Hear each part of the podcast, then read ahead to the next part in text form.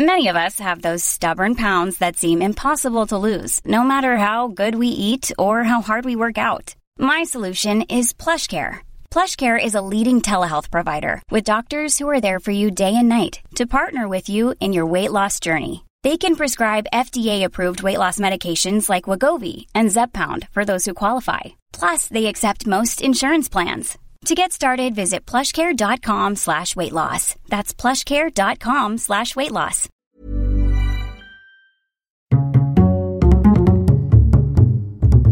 Culture G, Cultivez votre curiosité.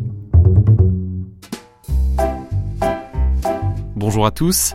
Cette semaine, on va fêter la Chandeleur, le 2 février. D'où vient cette fête et pourquoi mange-t-on traditionnellement des crêpes à cette occasion? C'est ce que vous allez découvrir dans cet épisode. Voulez-vous que je vous fasse flamber quelques crêpes À l'origine, les Celtes, tout comme les Romains, avaient pour habitude de fêter la fin de l'hiver, l'arrivée prochaine du printemps et le retour de la lumière. Cette fête a été reprise lorsque le christianisme s'est imposé en Europe. Elle est devenue la célébration de la présentation de Jésus au temple, 40 jours après Noël.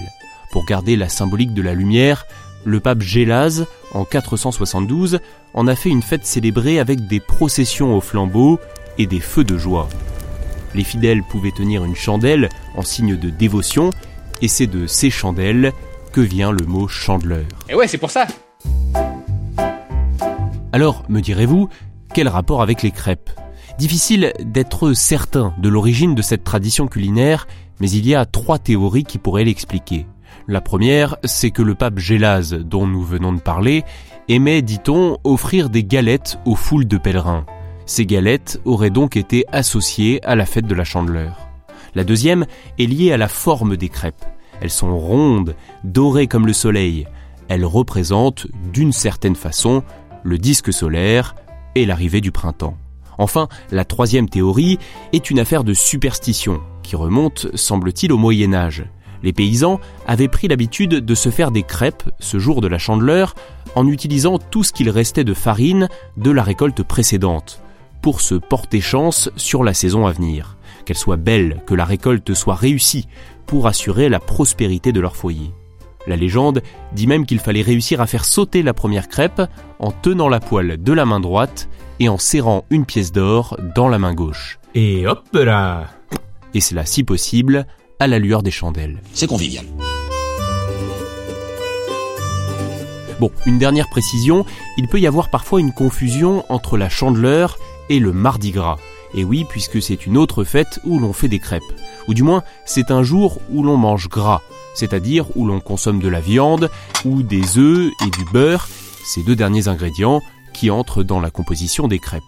Le gras avant le maigre, c'est le mardi avant le mercredi des cendres, jour qui marque le début du carême, une période de 40 jours de jeûne pour les chrétiens jusqu'à Pâques.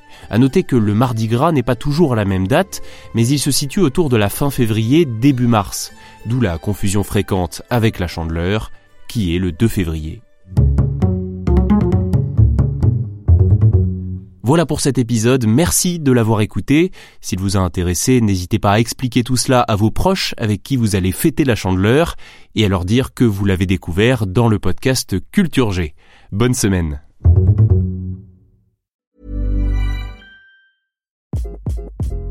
Hi, this is Craig Robinson from Ways to Win, and support for this podcast comes from Invesco QQQ, the official ETF of the NCAA. The future isn't scary. Not realizing its potential, however, could be. Just like on the recruiting trail, I've seen potential come in many forms as a coach. Learn more at Invesco.com slash QQQ. Let's rethink possibility. Invesco Distributors, Inc.